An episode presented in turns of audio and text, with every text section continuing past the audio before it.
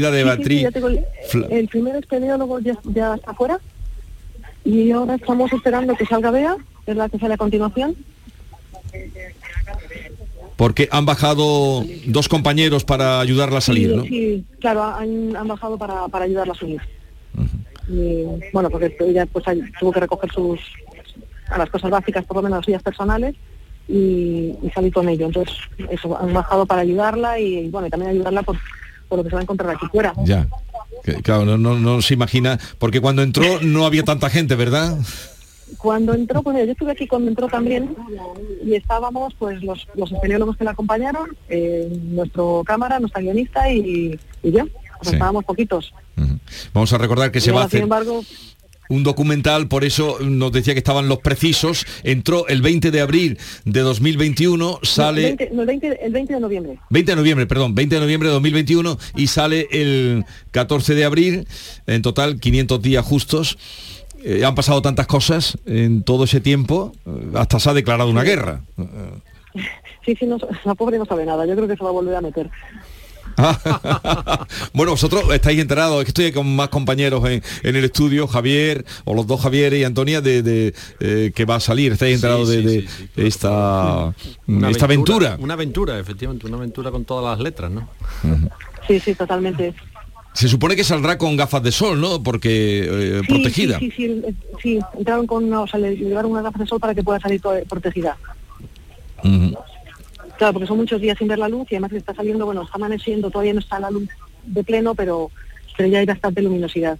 Ha sido a, 70 metros de profundidad lo que ha estado. Claro, sí, lo único que tenía, bueno, tenía, tenía algo de luz, pero luz artificial todo tenía pues, su frontal, una lamparita, o sea, pero, pero sí. Pero estábamos sin luz natural y sin, sobre todo sin tanta luz. Eh, en el seguimiento que ustedes estuvieron haciendo, ¿en algún momento estuvieron eh, tentados de, sacarla porque vieron que... No. no. No, la verdad es que nunca. La verdad es que nunca. Estamos oyendo aplausos. Sí. sí, sí, están ahí aplaudiendo. ¿La ves ya? En fin, está, debe estar a punto. ¿Aún no la ven, eh? No, aún no la ven. No, no. Eh, bueno, te puedes imaginar que toda la gente aquí está mm, pues muy emocionada, porque están sus, amigos, sus mejores amigos, está pues con toda la gente los que han estado apoyando durante todo este tiempo, entonces está todo el mundo con la emoción a flor de piel. Eh, mm, permanezca, le ruego que permanezca para allá para que nos cuente la, salida a los oyentes de Canal Sur Radio y eh, creo que, bueno, vamos a adelantar algunas noticias propias de las nueve Paco y pues- si sale en el momento, pues eh, interrumpimos el informativo, el boletín informativo. ¿Vale? Adelante, cuéntanos. Bueno, me, ha dado tiempo para escudriñar los datos del IPC, se mantiene en el 3,3%, el dato de Andalucía son seis décimas más. La tasa interanual en marzo es del 3,9% en nuestra comunidad. Los alimentos siguen disparados, han crecido un 16,5%, pero aún más en Andalucía, donde ese crecimiento se eleva al 17,4%, un punto, prácticamente un punto más que la media nacional.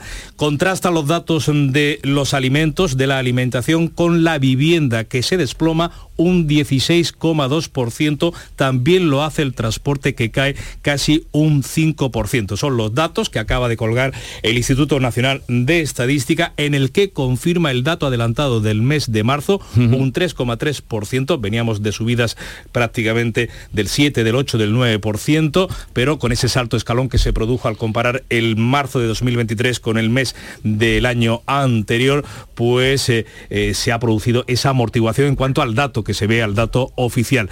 El otro dato importante de la inflación es la subyacente se mantiene clavado en el 7,5% a pesar del abaratamiento de los combustibles y de la energía eléctrica que se ha producido durante el pasado mes. Pero hay que recordar que este dato de inflación, el de la, eh, de la subyacente, no solamente descuenta los datos de los precios energéticos o los precios energéticos, sino también los de la alimentación. Por lo tanto, sin contar la alimentación, que es lo que más sube, más de un 16%, todavía sigue enclavado ese dato en el 7,5%. Es decir, la inflación continúa. Pero hay otra última hora, no solamente estamos pendientes de la salida de Flamini de la cueva de Motril, también está cerrada desde las 6 de la mañana el paso fronterizo del Tarajal en Ceuta, la frontera entre España y Marruecos por la ciudad autónoma, lleva desde las 6 de la mañana cerrada por el intento de entrada irregular de un grupo de entre 200 y 300 inmigrantes de origen subsahariano, aunque acaba de informar la policía que han conseguido abrir un carril, porque estaba eh, cerrado para los vehículos, abrir un carril en cada sentido para que fluya la circulación en este puesto fronterizo de Ceuta con eh, Marruecos. La policía y la Guardia Civil mantienen activadas todas sus unidades, las han desplegado en la zona y hay que destacar perdón, que el asalto ha sido eh, abortado por las fuerzas de seguridad marroquíes. Veremos cómo evoluciona durante esta mañana la situación en este punto importante en la frontera del Tarajal en Ceuta. Hoy, esta mañana, el presidente de la Junta, Juanma Moreno, va a visitar Huelva, va a estar en Palo de la Frontera, visitando la planta de biocombustibles de CEPSA. Allí también va a visitar posteriormente la Laguna Primera, que es un proyecto de conservación medioambiental que está desarrollando la compañía. Y tenemos que contar también que una mujer de 63 años ha perdido la vida en un accidente de tráfico registrado anoche en el ejido. Hay un hombre también de 45 años que ha resultado herido grave y está ingresado en el hospital de Poniente. Pero a la espera de que salga eh, Beatriz eh, Flamini de esa cueva en la costa tropical granadina, nos quedamos con el dato. La inflación confirma el 3,3% y los alimentos disparados. El 16,5% en el, en el conjunto de España, el 17,4% de media en Andalucía. Son datos que vamos a poder comentar con Carolina España, consejera de Economía, Hacienda y Fondos Europeos de la Junta, con la que vamos a hablar dentro de unos minutos. Eh, no sé si al hilo de lo que nos contaba Paco Ramón, que nos ha dejado aquí caer eh, datos sobre la inflación, la subida de los alimentos, especialmente en Andalucía. ¿Qué nos está pasando? ¿Qué está pasando aquí? Una amiga que, tengo una amiga que bromea cuando va a la, a la, frutería. Dice, no voy a la frutería, voy a, a la joyería. porque desde luego tiene que uno que irse con, la cartera bien para, para poder comprar... Eh, algo de fruta y, de verdura, no están disparados los precios. Hmm. Pero que estén más disparados en Andalucía, ¿por qué? Pero precisamente siendo una región productora, pero se ve que lo, que lo mejor de los productos los, los exportamos, se los llevan fuera, ¿no? No lo sé, Javier entiende más de economía que, que vamos a seguir. Elena, Elena, sale ya Beatriz. Sí, sí, ya está saliendo. Sí. ahora, sí. ahora sí. Sí, los oímos. Ahora sí, levanta. Eh, por la televisión estamos viendo que levanta los brazos. Sale muy sonriente, Elena. Llorando, ¿no? sí, ella, siempre está sonriendo. Sí. Incluso se ha quitado la gafa de sol. valiente.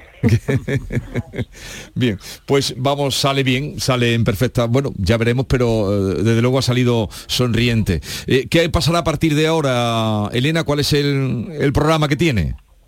El programa es, bueno, ahora lo primero, bueno, imagino que aquí si puede atender un poquito a los medios y luego nos la tenemos que llevar a... Eh, hay una ambulancia esperándola para hacerle la, prueba médica, para ver cómo está de salud. Ah. de sangre y, bueno, y ver que esté todo bien. bien. Y de ahí nos la llevaremos, pues esperemos que le den tiempo a un duchazo y a la rueda de prensa a las 11. Ah, muy bien. Eh, gracias por habernos ayudado, habernos hecho de corresponsal, Elena, y enhorabuena también por la parte que te toca del equipo que ha estado eh, trabajando con ella para ese futuro documental. Nada, muchísimas gracias. Gracias. Pues eh, ha salido mm, bien, lo hemos visto en, la, televisión, ya la vemos sonreír, o sea que, que ha salido en, buenas condiciones. Hay que felicitarse. A mí esto me recuerda a los, a los anacoretas de los padres del desierto, ¿no? En el siglo segundo, siglo tercero, ¿verdad? Que había un movimiento de estilitas que se subían a una columna muy alta y allí los abastecían y allí se pasaban meses y meses, no sé si 500 días o más, ¿no? Pero algo así, ¿no? Porque, bueno, es mm, una renuncia voluntaria a estar mm, viviendo con los demás, aislado, eh, en este caso en una cueva profunda. Bueno, San Antonio Abad, yo creo que estaba en la cueva y venían los pájaros y lo alimentaban, sí, sí, sí, la geografía de, San Antonio Abad. Bueno, eh, la verdad es que es un experimento psicológico, yo creo, ¿no? Porque 500 mm. días sin ver a nadie, sin hablar con nadie, sin enterarte de las noticias, Pero... sin escuchar la tertulia de Canal Sur Radio. que ayuda a sobrellevarlo. Pero, en fin, eh, pero y luego nos contaremos qué hay detrás de todo eso, ¿no? si es una em, un reto personal o, alguna investigación además. En, fin. 500 días sin ponerte malo, ¿no? Porque mm. si, si hubiera cogido un resfriado, tendrían que haber evacuado, ¿no? No lo sé, no me pregunto, ¿no? O sea, bueno. Eh, pues nada, ha salido mm, en buenas condiciones porque pasa por su propio pie saliendo y la hemos visto además sonreír. En un momento vamos a tener ocasión de hablar con Carolina España, que es la consejera de Economía, Hacienda y Fondos Europeos de la Junta de Andalucía, para, mm, entre otras cosas, empezaremos por ahí a hablar de estos datos que acabamos de conocer, que el IPC en Andalucía es más alto, sube al 3,9 y la subida de los alimentos, que en España es del 16,5, en España es un, en Andalucía es un punto más, 17,4. Esta es La mañana de Andalucía con Jesús Vigorra, Canal Sur Radio. ¿Sabes qué es lo que me gusta de la primavera? Pues que hay más luz, más pajaritos, más flores, más risas, más rollito, más hoy se sale, más pero más de todo. La primavera la ilusión altera. Llega el cuponazo Flower Power de la 11. Podrás ganar 6 millones de euros. Y además, si entras en cuponespecial.es, podrás disfrutar de cientos de planes increíbles y picnics gourmet. Cuponazo Flower Power de la 11. Altera tu ilusión. Bases depositadas ante notario. A todos los que jugáis a la 11, bien jugado. Juega responsablemente y solo si eres mayor de edad. Canal Sur Radio. Atención Sevilla. El mundo del automóvil en Sevilla tiene nombre propio. Grupo Berrocar. Más de 30 años en el sector. Un gran stock de turismos y furgonetas en alquiler y un amplio abanico de vehículos en venta con una de las mejores garantías. Búscanos en grupoberrocar.com y en nuestros puntos de venta y alquiler en Sevilla y provincia.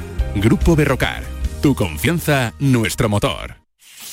¿Quién me va a entregar? Este eras tú mientras te preparabas para aquella cita hace 25 años.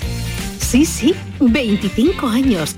Los mismos que cumple Nervión Plaza. Nervión Plaza. Qué rápido pasa todo cuando se pasa bien. Dime, escúchame, ¿dónde quedamos para comer? Pues estuvimos el otro día en el barrio de Santa Cruz por salir por el centro y no veas cómo comimos en la hostería del Laurel. Te voy a dar una pinceladita. Una chacina en condiciones con un jamón bueno. La ensalada de tronco de bonito espectacular. Pescadito frito, pero bien frito. Las croquetas caseras del chef. Pero vamos, que lo tengo claro. Dentro de la hostería, tranquilo y bien atendido de sevillanas maneras. pues ya me has liado. Voy a reservar en el 954 220295 que ya vamos tarde.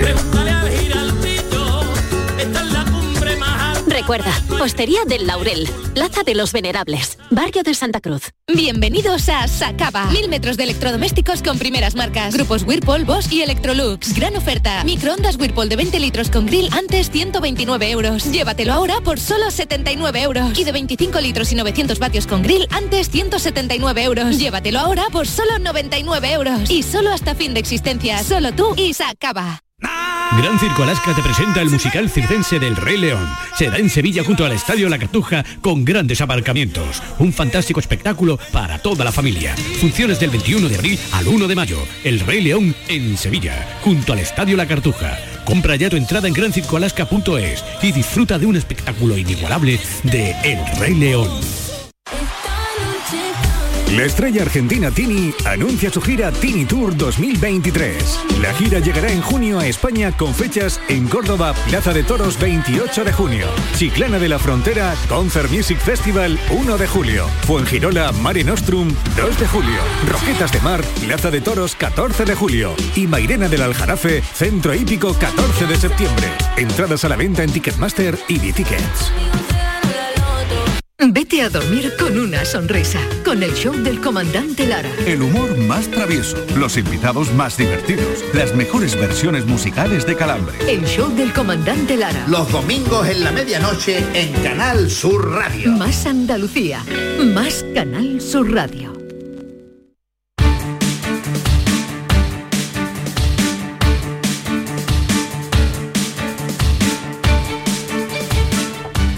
Vamos a hablar con la consejera de Economía, Hacienda y Fondos Europeos de la Junta de Andalucía, Carolina España. Consejera, buenos días.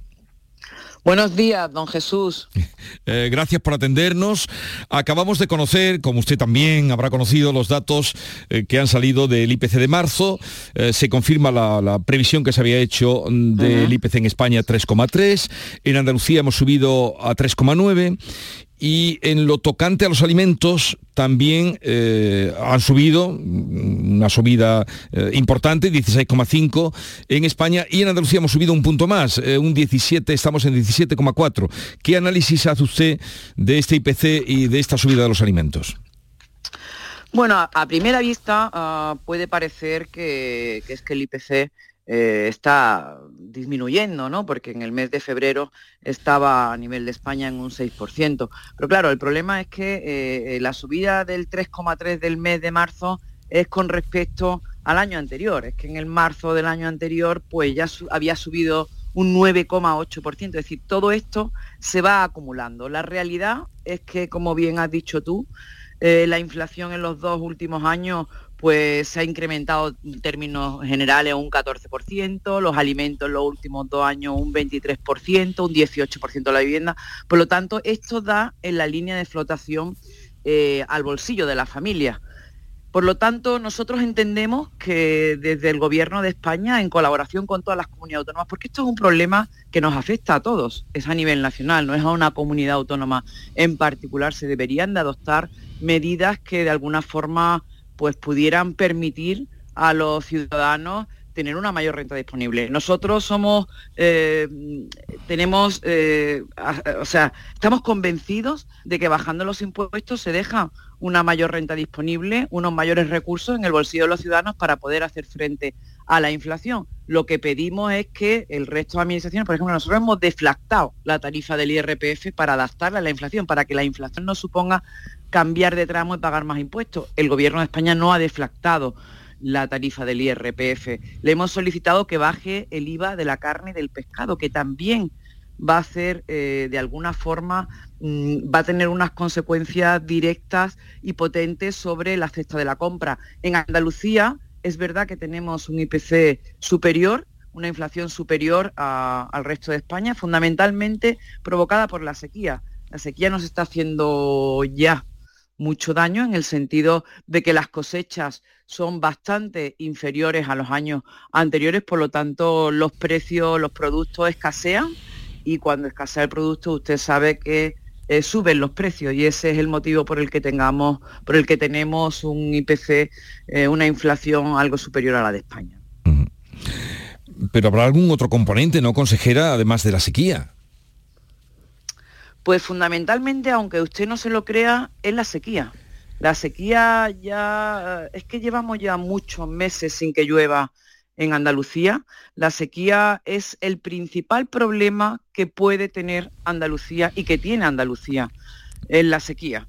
Eh, em, yo le puedo decir que la producción de aceite, por ejemplo, del 2022 ha sido prácticamente la mitad.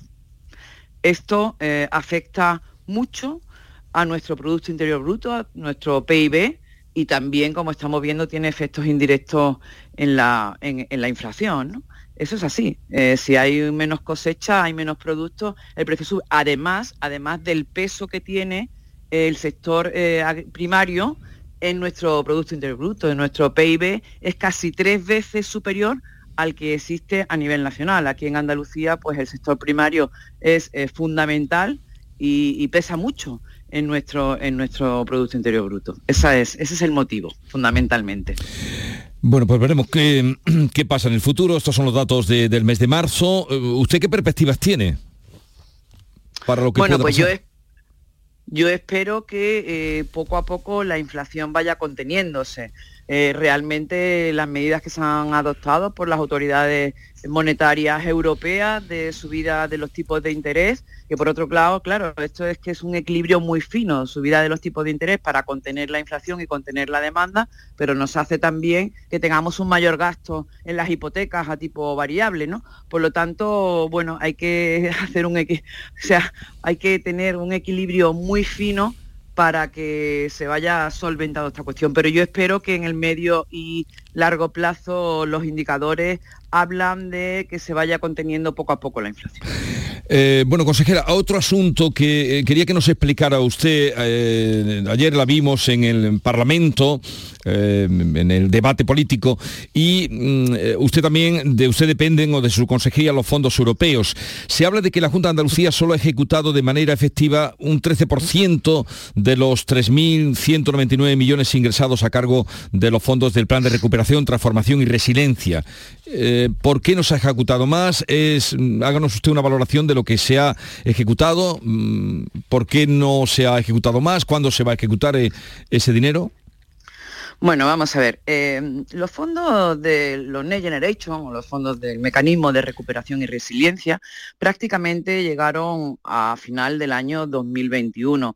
Eh, en un año y algo más, porque les estoy hablando de datos de diciembre del año 2022, nosotros tenemos eh, autorizado o puesto en marcha o en ejecución el 80% de lo presupuestado en el año 21 y 22 y el 40% del total de los fondos MRR. Hay que decir primero que estos fondos eh, tenemos hasta diciembre del año 2026 para gastarlos y hay que tener en cuenta cuál es el proceso de cualquier, eh, de cualquier recurso público. Es decir, nosotros tenemos que poner en marcha, en el caso de que sea una subvención o una ayuda, tenemos que poner en marcha eh, las bases correspondientes. Las personas o las empresas tienen que presentar eh, la solicitud. Hay que analizar esas solicitudes, hay que adjudicarlas y luego hay que pagarlas. Entonces, lo que el dato que usted ha dado del 13% es el 13% pagado pagado, pero obviamente tenemos 1.600 millones de euros. De los 3.200 que usted ha hablado del total que ha llegado a Andalucía, hay 1.600 millones de euros que están en ejecución, no pagados, pero sí están puestos en marcha. Es decir, hay más de 80 convocatorias de subvenciones y ayudas por importe de 1.000 millones de euros, hay más de 350 millones de euros en licitaciones públicas, es decir, se han puesto en marcha obviamente no está todo el proceso terminado, porque nosotros tenemos que ir cumpliendo los hitos y los objetivos que han sido marcados por el Ministerio y los estamos cumpliendo, pero mm, no hay duda de que todo tiene que estar pagado a 31 de diciembre del año 2026. Ahora mismo están las licitaciones, están, digamos, en la calle, están en marcha, están en ejecución para que las empresas, las familias, los ayuntamientos puedan presentar las solicitudes. Y en, eso estamos, pero vamos con una marcha razonable y, similar a la del resto de las comunidades autónomas. A mí lo que me gustaría saber también es cuál es el porcentaje de ejecución de los PERTES, porque aquí se habla mucho de los fondos de las comunidades autónomas, pero las comunidades autónomas solo tenemos el 30% de los Next Generation, es decir, de los primeros 70.000 millones de euros, 20.000 millones se han distribuido a las comunidades autónomas, pero el resto, los 50.000 millones de euros restantes, los tiene el Gobierno de España para los PERTES, los planes estratégicos, que se han aprobado 12 planes en Consejo de Ministros y resulta que para Valencia, para Cataluña, se están dando ayudas directas al PERTE de automoción a través del Boletín Oficial del Estado. 90 millones, 30 millones. ¿Cuántos PERTES han llegado a Andalucía de ayuda directa a través del Boletín Oficial del Estado. Cero euros. ¿Cuál es el porcentaje de ejecución de los PERTES? Que es el 70% de los Next Generation. Pues no lo sabemos. Esos son los datos que nos debería dar el Ministerio en lugar de venir aquí a criticar a la Junta de Andalucía. Bueno, pues seguiremos insistiendo también a ver si conocemos esos PERTES o cuántos van a venir a Andalucía o cuándo van a venir. Entonces me dice usted que de, los fondos que han llegado a Andalucía, 1.600 millones estarían ya comprometidos, ¿no? Consejera, he creído entender. están en ejecución. En ejecución. Están en ejecución, están autorizados o puestos en marcha. Es decir, están en la calle todavía no están eh, mm, pagados, como usted ha dicho. Ni ejecutados, eso es. Bien, eh, otro asunto. Esta semana eh, entró ya en, vigor la campaña de la renta del IRPF y hay unos tramos específicos de la Junta de Andalucía, usted apuntaba ya, la aplicación de la deflactación con respecto a la subida del IPC, pero también algunas deducciones concretas que sobre todo los oyentes a la hora de hacer su declaración deben tener en cuenta. ¿Cuáles son las deducciones específicas que se pueden hacer eh, quienes hagan la declaración en Andalucía? Pues mira, Jesús, este es un tema muy interesante porque efectivamente no solo hemos deflactado, sino que también se han incrementado los mínimos personales y familiares exentos de tributación, que al final es pagar menos impuestos, pero las deducciones, todo esto es automático, pero las deducciones no, las deducciones cada andaluz tiene que hacerlas costar y para eso eh, yo creo que la campaña informativa es la mejor, que sepan qué deducciones hay, ¿no? Por ejemplo, por nacimiento de hijo, 200 eh, euros y si estás en un municipio de Andalucía con riesgo de despoblación con menos de 3.000 habitantes, pues se duplica a 400 euros. Pues por familia numerosa te puedes deducir 200 euros. Familias monoparentales 100 euros. Si tienes a una persona mayor de 75 años que resida con el contribuyente, también te puedes deducir 100 euros. Si compras una vivienda pues el 5% si tienen menos de 35 años. Si alquilas vivienda también te puedes deducir el 15% para menores de 35 y mayores de 65. Hay una novedad este año que es que si tus hijos eh, tienen extraescolares, clases eh, fuera eh, del colegio o dentro, pero extraescolares para idioma o para informática, te puedes deducir el 15% por cada hijo hasta 150 euros. También otra deducción que yo creo que la gente la desconoce, que los ciudadanos lo desconocen, que es eh, si tienes ayuda doméstica en casa, te puedes deducir eh, el 20% de, lo que pagues a la seguridad social por esa persona con un máximo de 500 eh, euros. también si haces donaciones para la conservación del medio ambiente, si has comprado acciones de una sociedad, de una empresa andaluza, te puedes deducir el 20%. Esto es para bueno, que los inversores eh, inviertan en las empresas andaluzas. ¿no? En fin, son un conjunto muy amplio de deducciones que el contribuyente tiene que conocerlas para poder aplicarlas, ¿no? porque en definitiva nosotros cuando aprobamos estas medidas lo que queremos es eh, beneficiar al contribuyente, a los andaluces y que paguen menos impuestos, que es el objetivo último de este gobierno de Juanma Moreno. Eh, eh, por cierto, pero esas, esas deducciones que usted acaba de comentar, consejera, esas no vienen en el borrador que, que se pidan, esas hay que ponerlas cada uno específicamente. Bueno, claro, es que difícilmente en el borrador vendrá si tu hijo, por ejemplo, está haciendo una actividad extraescolar Hmm. de informática o de inglés, ¿no? Entonces eh, hay que revisar muy bien los borradores que lleguen y en cualquier caso, pues estas circunstancias que son personales hay que eh, eh, tratar de aplicarlas y, tenerlas en cuenta. Sí, sí, sí. Por pues eso hemos hecho una campaña en las redes sociales y, lo que queremos es que el mayor número de andaluces posible se puedan beneficiar de estas medidas. Contemplen antes de rellenar estas que aquí ha esbozado la consejera, algunas se, ha podido quedar, pero todas esas eh, deducciones que se hacen, ah, que se pueden hacer al hacer la declaración de, la renta. Por cierto, cuando habla de los pueblos, ese 3.000 lo que consideran pueblo en riesgo de despoblación, ¿no? Menos pueblos de menos de 3.000. Correcto, los mm. eh, pueblos en riesgo de despoblación eh, son los que tienen menos de 3.000 habitantes, que ahí pues se duplicarían eh, algunas eh, deducciones. Sí. Carolina España, consejera. sí, dígame. Para atraer, atraer habitantes al, territorio, ¿no? Para que no se, para que no se marchen de esa zona, para evitar la despoblación, correcto, sí. Carolina España, consejera de Economía, Hacienda y Fondos Europeos de la Junta, gracias por estar con nosotros. Un saludo y si puede, buen fin de semana. Bueno, muchas gracias igualmente a todos. Buen fin de semana. Adiós. Gracias, gracias. Eh, adiós. Eh, bien, pues ya sabéis que cuando hagáis la declaración de la renta, hay, que mirarlo, hay que mirarlo. mirar todas estas cositas que son propias de o, son deducciones que se pueden hacer eh, en Andalucía. Lo que te iba a decir Jesús es que los que no vivimos sino en grandes ciudades nuestros hijos tienen ya edad de haber pasado las extraescolares. Eh, no somos familia numerosa. O sea, yo es que estaba, estaba escuchando ¿A, la ¿A qué te podías agarrar? Iba descontando, esta tampoco, esta tampoco, esta tampoco. O sea que, bueno. Pues, en fin, no lo sé. ¿Qué, te puedo decir? Que Dios reparta suerte como en el toreo. Que hemos llegado tarde a algunas cosas, ¿no? Sí, eso me parece. en fin, me queda ya muy poquito tiempo. Eh, nada, eh, se nos ha ido con Doñana. Por cierto, lo primero que ha dicho, me dicen los compañeros, que lo primero que ha dicho Beatriz, que hemos asistido a ah. la salida de la cueva, la cueva de Montesinos, También Don Quijote, pero no, no estuvo tanto tiempo allí eh, cuando bajó a la cueva. No, estuvo tanto tiempo. O sea que esto de bajar a las cuevas bueno, a, claro, a, regenerarse o a... Sí, es un fenómeno mm, yo creo que universal, ¿no? El, el, aislamiento que te provoca la cueva, ¿no? Em, la falta de luz. O sea, tiene todo un componente muy poético, muy muy de la metáfora de la vida, ¿no? Sí, pero lo primero que ha dicho ha sido que la dejen ducharse. Hombre, es que es una buena ducha la echa de menos cualquiera. Dejar que me duche.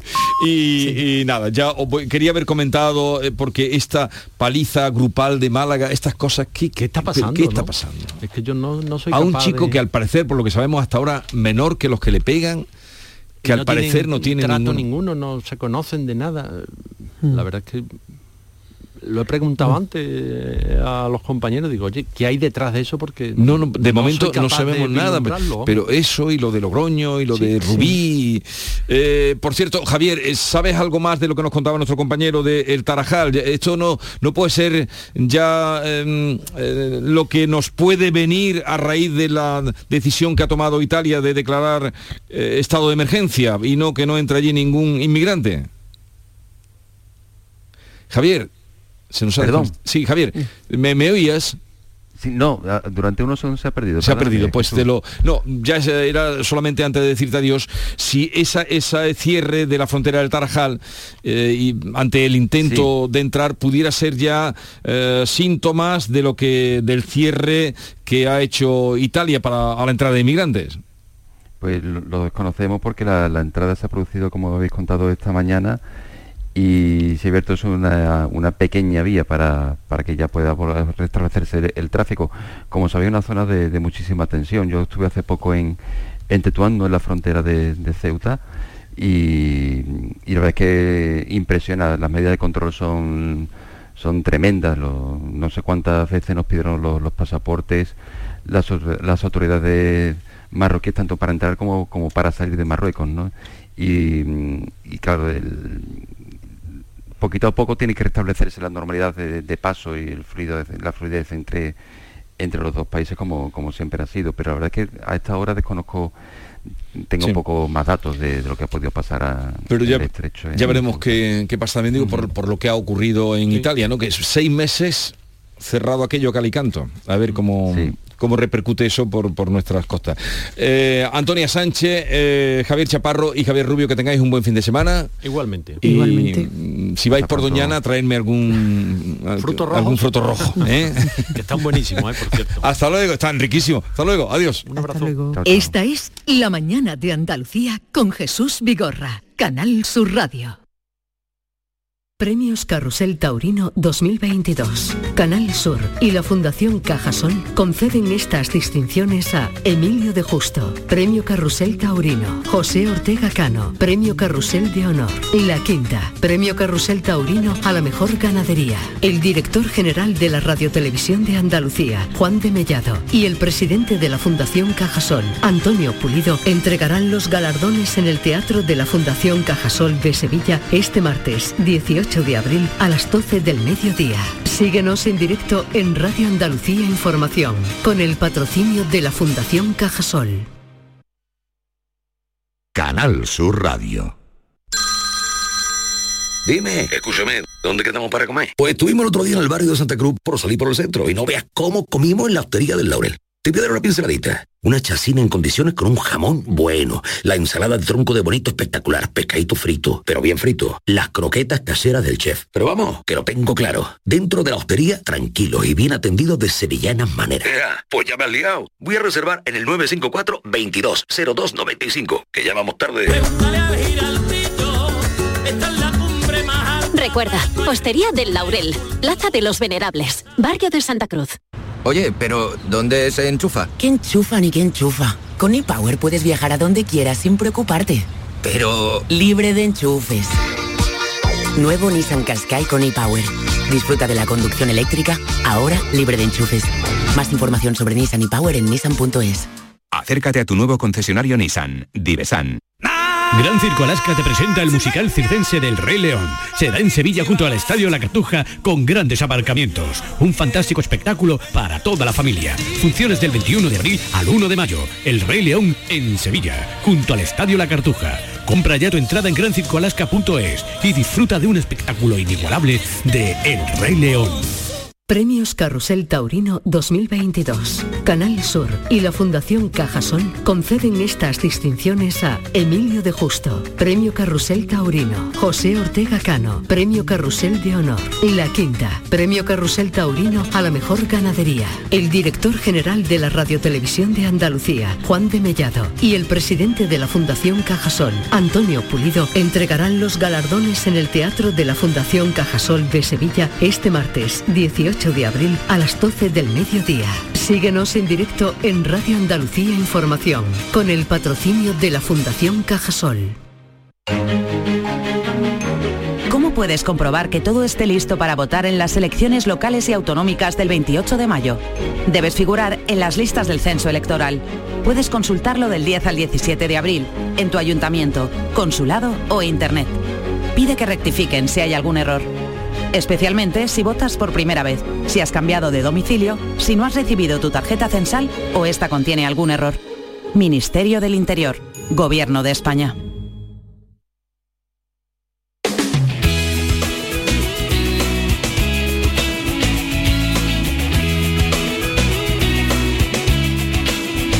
La mañana de Andalucía con Jesús Vigorra. Vamos a hablarles ahora, ahora o presentarles un libro que es algo más que eso, a de suelo, eh, se llama, y mm, a través de él vamos a conocer y hemos conocido a Margarita García Carriazo, que es ginecóloga del Hospital Alcaudete y Alcalá Real, editora de Arras de Suelo. Margarita, buenos días. Doctora, bienvenida. Gracias.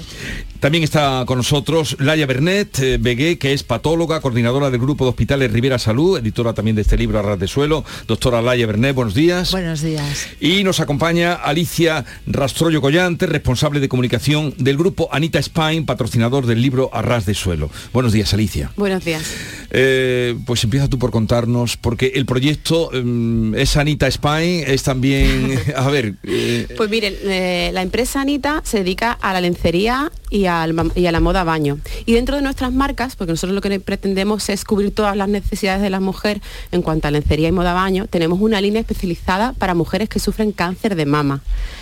Y eh, tenemos eh, corsetería y, baño, y, moda baño protésica, tenemos prótesis de mamas y tenemos también prendas postoperatorias.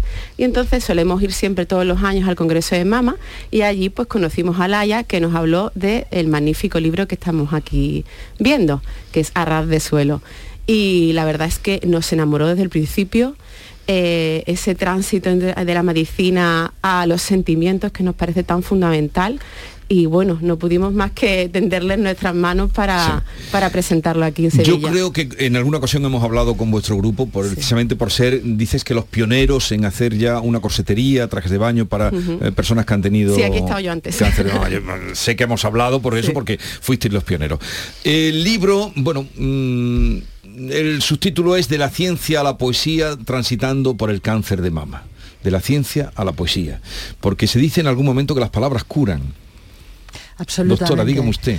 Estamos convencidas de que el arte en general y la palabra en particular es una herramienta poderosa para el afrontamiento de la enfermedad y en ese sentido Marga y yo pretendíamos ofrecer a las pacientes más allá del hospital y más allá de la tecnología eh, que contienen las paredes y las batas blancas, ofrecer herramientas de otro orden, de otro tipo, pero probablemente igualmente eficaces, porque la enfermedad no es solo tratar el cuerpo diagnosticado, es tratar la persona que está en ese cuerpo diagnosticado. Y por lo tanto esa visión un poquito más integral y un poquito más, em, digamos, personal, atendiendo los sentimientos y no solo el diagnóstico, no solo la enfermedad, no solo el cuerpo diagnosticado, nos parecía interesante.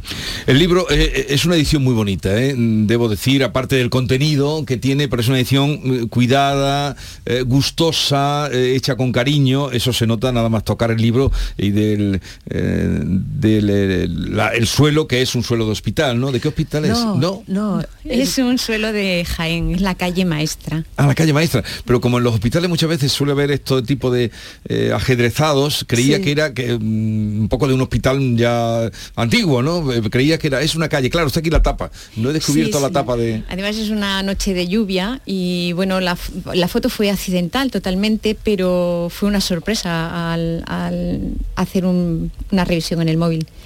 Y cuando teníamos el título nos faltaba la portada. Y buscando imágenes, pues apareció esta que, que fue muy sugerente en su momento y, y se decidió ponerla. Porque da un poco la imagen de camino, ¿no? Pensamos que el diagnóstico es un punto de partida hacia adelante, siempre hacia adelante, eh, y por tanto la idea de tránsito y por tanto de un suelo sobre el que pisar nos parecía sugerente, nos parecía interesante. ¿Cuánto tiempo llevan ustedes trabajando en el cáncer? 25 años. Eso dice Laia, la doctora Laia y... Yo la acompaño en el sentimiento y, en, y en el rango. sí, sí. Eh, yo tengo la parte clínica porque soy ginecóloga y entonces desde el principio de, de- de cuando empieza a hacer la especialidad aparece tanto la obstetricia como la ginecología y la ginecología tiene un peso muy específico en la patología oncológica de aspecto ginecológico. El libro, aparte del saludo del principio, hace un, en fin, un itinerario cronológico de personalidades, eh, doctores, doctoras que han ido avanzando como pasos que se han ido dando en la lucha contra el cáncer. Eh, No hay ningún español. A ver, eh, no hay ningún No digo español, porque la investigación no ha habido ningún... Hay un español. Al final, al final del todo, cuando se explica el nuevo, novísimo tratamiento que se acaba de aprobar para enfermas metastásicas de un subtipo específico de cáncer, que es el ER2, disponemos ahora desde hace meses. O sea, es una cosa súper reciente. El ensayo seminal que ha permitido eh, la aprobación para pacientes metastásicas de ese tipo de tumor es un español. Es el doctor Javier Cortés, es quien ha presentado el ensayo, es el responsable del ensayo. Y bueno, cuando editamos el libro todavía no teníamos la aprobación, pero ahora ya está aprobado y lo ha liderado Javier Cortés. O sea que se hace también investigación en, Se hace, en nuestro se país. hace, y de muy alto nivel además, de muy alto nivel, con los medios que tenemos siempre insuficientes, lógicamente, pero eh, se hace investigación y de muy alto nivel, sí. Eh, Dice un poema, por ejemplo, aquí. La guerra más corta del mundo. La guerra más corta del mundo duró 38 minutos. La más larga hasta que clavaste tu bandera blanca en mi pecho. Mil y una noches. La terapia. He dejado de ir a terapia. Tengo miedo de saber dónde empieza el miedo. Tengo miedo de saber dónde termina el amor. En fin, lo tenía abierto aquí al azar. Mm, decía, decía antes Alicia que ustedes le propusieron, ustedes dos le propusieron la idea de este libro. Mm, ¿Cómo surgió? ¿Cómo fue? La idea del libro surge a partir de participar en los cursos de poesía de la UNIA, la Universidad de Verano en sede en Baeza. Eh, cursos de poesía que en su momento dirigía Luis García Montero y cuando pasó a dirigir el Instituto Cervantes eh, propone todos los años Juan Carlos Abril. Entonces, mm, bueno, siempre en medicina nosotros buscábamos algo que complementara nuestra actividad, que nos complementara como personas eh, y que nos diera conocimiento de, de- de la gente en general, de lo que siente, de lo que padece, de lo que vive. Y buscábamos una alternativa eh, tanto lúdica como de formación o comple- bueno, complementarnos de alguna manera. Cuando yo le hablé de estos cursos a Laia, pues dijo, bueno, pues yo también voy a ir. Y bueno, el primer año que vino, después de la primera conferencia, pues ya se acerca y dice, hacemos un libro, ¿de acuerdo? ¿Vale? ¿De qué? Del, del cáncer de mama. Pero va a ser de poesía, ¿eh? Digo, Bueno, es que si no... Lo Si cierto- no, ¿para qué? Lo cierto es que como médicos, como mujeres y como personas, ah, pensamos que podemos ir más allá de, la- de las herramientas estrictas que nos ofrece el hospital, que son valiosísimas, por supuesto, pero pensábamos que merecía la pena apostar también, intentar adentrarnos un poco para descubrir un, poquito, un poquito más allá de lo que hacemos en el hospital todos los días. Y esa es la idea del libro, intentar ofrecer herramientas nuevas. Hay poesía, hay también eh, pintura, dibujos que han encargado, incluso música, que hay un código QR para poder escucharla, hay algunos dibujos magníficos, eh, estos simples que, que me han descubierto a un dibujante que no conocía, el Calatayud, que es de Jaén. Javier. El Calatayud, sí. que hace eh, unos dibujos diagnóstico, tratamiento, que unos dibujos preciosos, incluso poéticos también, y que no dejan de mostrar la- lo que supone el cáncer, el tratamiento, la operación. Bueno, Maite Chacón, Hola, ¿qué tal? eh, compañera, y eh, también David Hidalgo está por aquí, también también Buenos días. viendo el libro. Buenos días, aquí estamos con el libro entreteniéndonos porque claro, eh, tú lo decías Jesús, es, es una edición muy cuidada, además de, de muchos poemas. Habéis contado con un montón de colaboradores. ¿Cómo ha sido esto? ¿Cómo reaccionaba la gente cuando le pedíais un... o, o- o cómo ha sido el proceso de... ¿Habéis encargado es profeso estos poemas? ¿Ya estaban publicados en otras ediciones? ¿Cómo ha sido? Hay de todo, pero en general, en general son dar el agradecimiento a todas las personas que en cuanto nos pusimos en contacto con ellos estuvieron a nuestra disposición para colaborar. Eso de entrada. Fuimos buscando un poquito quién podía, quién podía escribir algo de ese tipo y de hecho contactamos con mucha gente intentando que fueran de un territorio amplio y cuando proponíamos la idea la acogida era siempre excelente. Es que ni una sola persona nos dijo que no, ni dibujantes, ni poetas, ni músicos. No hemos tenido un solo no, ni uno.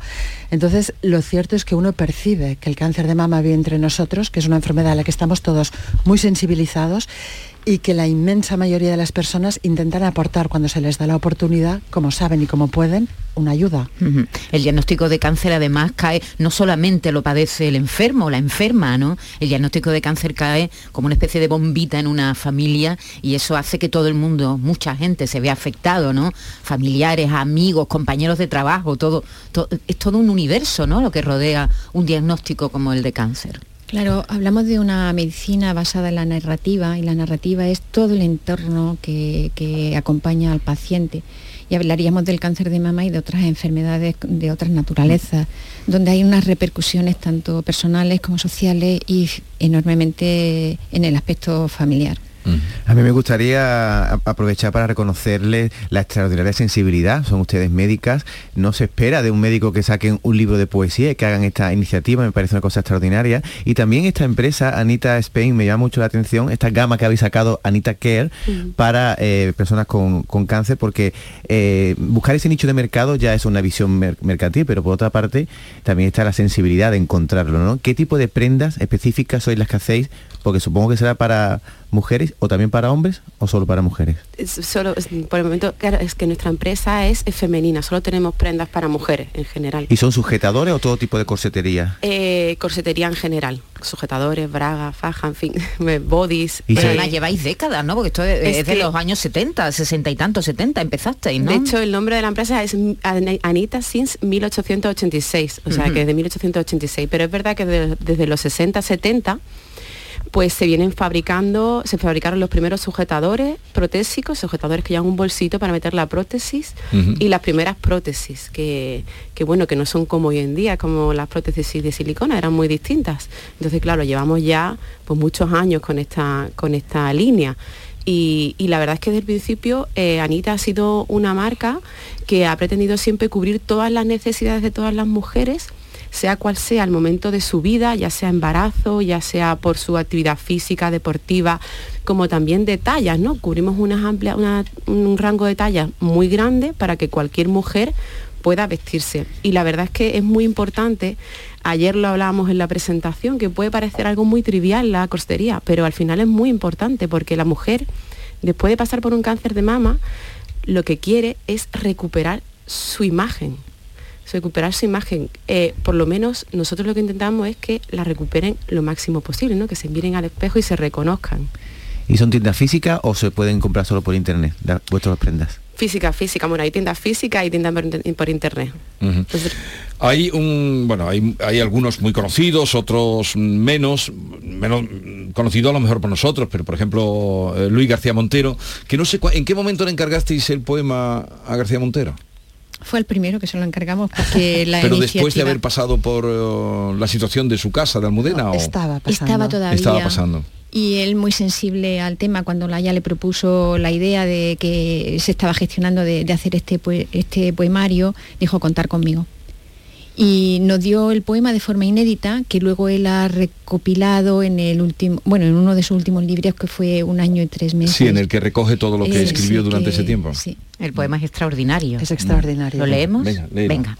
Se llama La verdad de las ficciones y dice, la veo en el espejo mientras se arregla los cabellos como quien hace cola en la puerta de embarque en busca de un destino. No sé lo que baraja su paciencia, ni lo que cabe en mi silencio. Me vigilan a mí los maniquíes con su sombra de ojos y sus pelucas educadas en el verbo buscar y en la razón del arte. Cabellos en el viento de la vida, tristezas rubias, pelirrojas, negras, ordenadas por la quimioterapia. Eres tú, le comento, y me sonríe. Ninguno de los dos, ninguno, nunca habíamos sentido de este modo que existe la verdad en las ficciones. Nunca tuvieron las miradas tanto amor a la vida. Maravilloso Es- poema. es precioso, sí, En- es en un precioso. en un- me, lo, me- me- me lo imagino a los dos en un escaparate mirando Sí. pelucas que son las que usa- usan las mujeres cuando pierden el pelo en las sesiones de quimioterapia. Es emocionante ese poema. Bien, el libro se distribuye librerías, eh, internet, ¿cómo lo vais a hacer? El libro eh, no tiene, es sin ánimo de lucro. Agradecemos muchísimo a los patrocinadores, especialmente a Anita, el apoyo que nos han dado para poder llegar a, tenerlo físicamente entre las manos. Por lo tanto, mm, no tiene ningún interés comercial. Eh, se nos puede pedir a través de un correo electrónico que está incluido en la edición contacta a ras de suelo Sí. eh, arroba gmail.com creo que es. Contacta a ras de suelo arroba gmail.com, sí. Eso es. Ahí donde pueden contactar. Ahí se puede contactar y conseguir el libro, sí. ¿Y cuál ha sido el, el feedback? Es decir, nos- a nosotros nos encanta, pero nosotros no tenemos cáncer. A las personas, que- a vuestros pacientes, ¿qué les ha parecido este libro tan sensible? La verdad que ha sido muy emocionante para nosotros, por lo menos para mí, porque la acogida ha sido tremenda. Es decir, nosotros pretendíamos que cada situación vital de cada uno de los pacientes tuviera un reflejo en alguno de los poemas, de los dibujos o, de la música en este libro, que cada uno encontrara su camino individual y propio en el tránsito por la enfermedad a través del libro. Y realmente así ha sido. Y las pacientes nos lo agradecen un montón y nos lo piden. Y de hecho estamos haciendo presentaciones que nunca entraron en mis planes del libro porque nos lo piden, porque nos vienen a buscar. Y me parece muy emocionante porque nos da la oportunidad de generar un foro de discusión de temas no siempre al alcance de ser discutidos en la consulta, con un tiempo limitado y con un montón de gente en la puerta esperando. Y ahí se nos da la oportunidad de discutir temas que les interesan a ellas como pacientes y a mí como mujer, como médico y como persona. Entonces, particularmente para mí está siendo un crecimiento personal que nunca habría podido prever. Pues disfrútenlo, eh, ya que lo han conseguido hacer eh, a ras de suelo.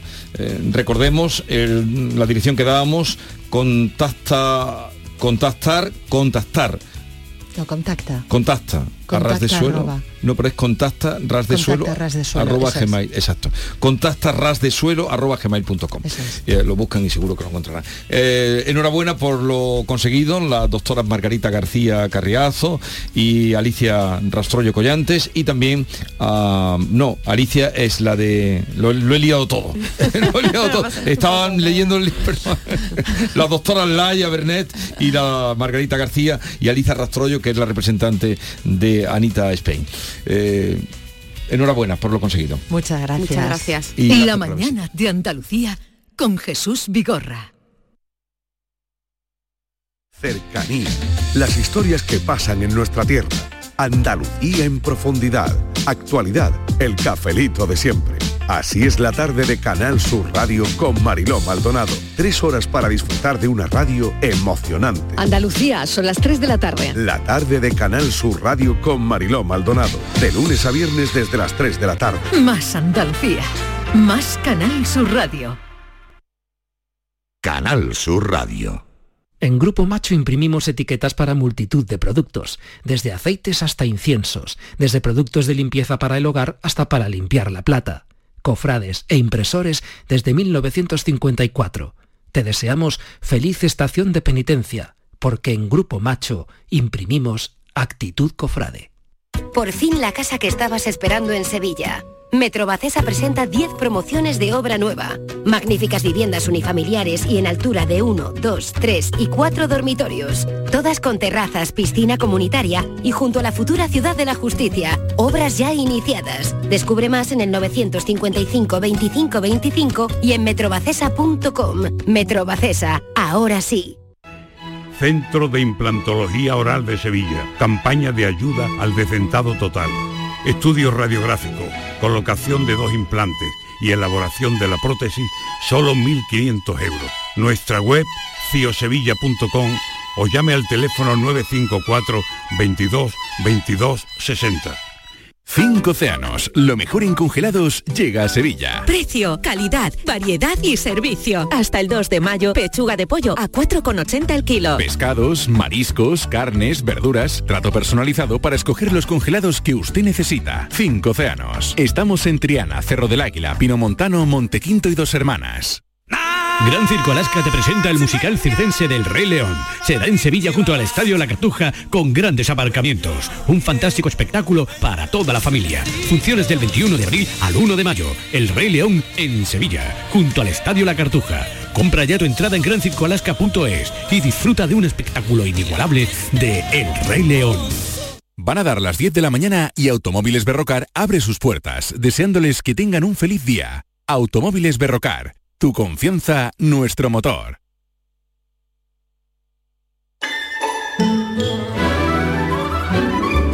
Esta es La Mañana de Andalucía con Jesús Vigorra, Canal Sur Radio. En un momento estaremos con Joaquín Moekel a partir de las 10 de la mañana, pero luego de las 11 que vamos a tener. Pues mira, tenemos una invitada de lujo hoy. Viene Elvira Lindo a presentarnos su último libro, En la boca del lobo, una historia que se desarrolla además en un paisaje que ella conoce muy bien porque es el lugar donde nació su madre. Es una isla pequeñita de Valencia que está en Teruel y se llama El Rincón de Ademuz. Es un cuento clásico, fíjate, que hay lobo, Hay lobo. hay lobo... mm, Vamos ya en eh, el mismo título, en la boca del en la lobo. boca del lobo. Hay un lobo, pero igual no es un lobo con oreja y con dientes, no es un lobo a lo mejor humano. ¿Y hay caperucita? Y hay caperucita también. Esa va a ser una de nuestras invitadas a, la- a las 11 de la mañana. Y después, por supuesto, mm, Jesús nos ha anunciado a Bernardo, por Dios, que es el día de Bernardo. Viene Bernardo, que nos contará alguna historia hoy de Andalucía itinerante. Nos vamos a ir a un pueblo que se llama Alama de Granada, muy bonito. Y terminaremos también hoy con Norma Guasaúl, que nos trae, bueno, eh, va a estar invitada con nosotros como todos los viernes, que estará con Marta Santamaría. Es una cantante que nos trae hoy Bossa Nova. Bossa Nova y tiene un concierto el domingo en Santa Clara y por eso viene con su disco. eh, Tú lo dirás mejor en brasileño. dime. Renacimiento. Renacimiento. Renacimiento.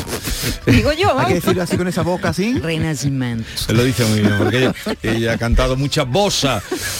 ¿Así?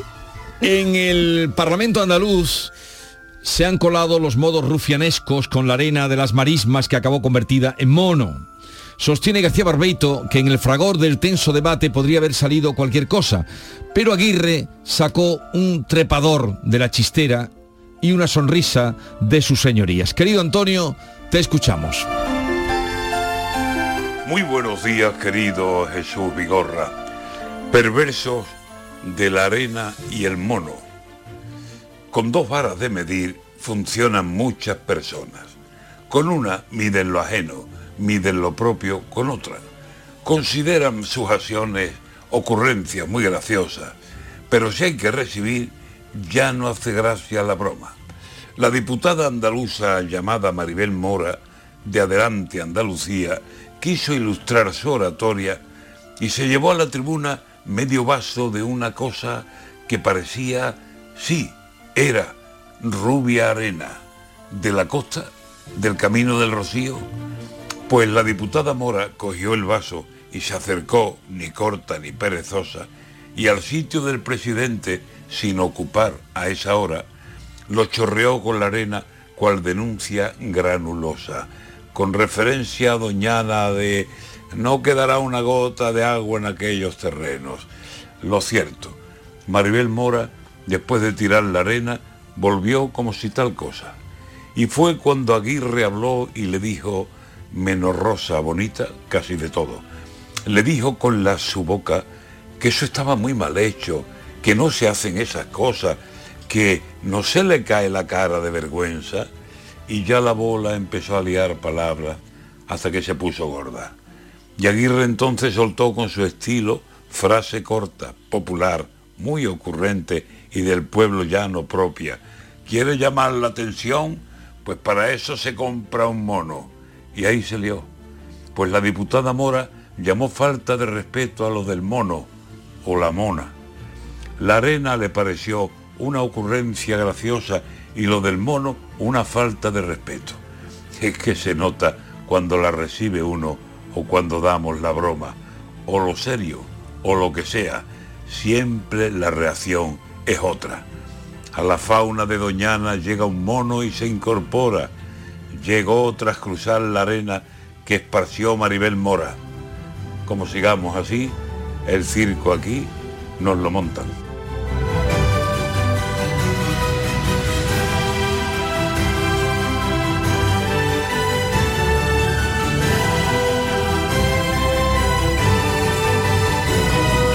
El análisis del cambio climático, las consecuencias en nuestro día a día y qué hacer para paliar el calentamiento del planeta. Los viernes, desde las 9 de la noche. Información científica de rigor en cambio climático con Javier Bolaños. Más Andalucía, más Canal Sur Radio.